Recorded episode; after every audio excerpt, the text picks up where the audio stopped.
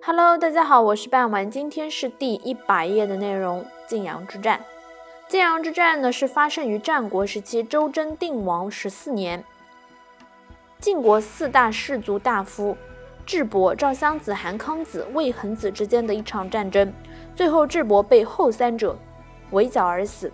春秋战国之际，实力强大的智伯担任着晋国正卿，政权在手。威逼韩康子、魏恒子割地一百里后，又向赵襄子所地，赵襄子拒绝。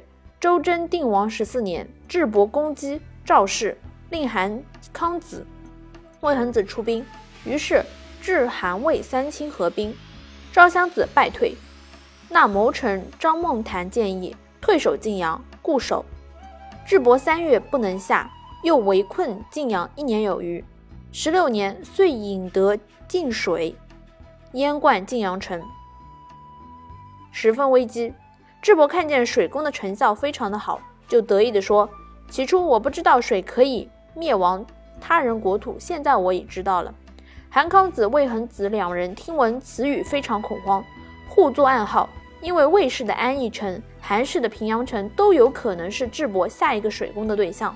赵氏水困已久，无法续守，遂派谋臣张孟谈。说服韩魏两家倒戈，赵孟坦于是告诉魏、韩之君曰：“唇亡而齿寒。智伯率领你们两位来攻击赵氏，赵氏快要灭亡了。接下来你们两位也要被智伯当成了攻击的目标了。”韩魏本来就对智伯的嚣张跋扈非常的愤恨，决定倒戈其事。于是三方密约，决定共同攻灭智氏。韩魏于是背后联手，打破堤防，放水倒灌智伯军营。赵军攻入，擒杀智伯，并将他的头骨拿来当做饮酒之首爵。讽刺的是，智伯深知水攻的厉害，却被水攻而灭亡。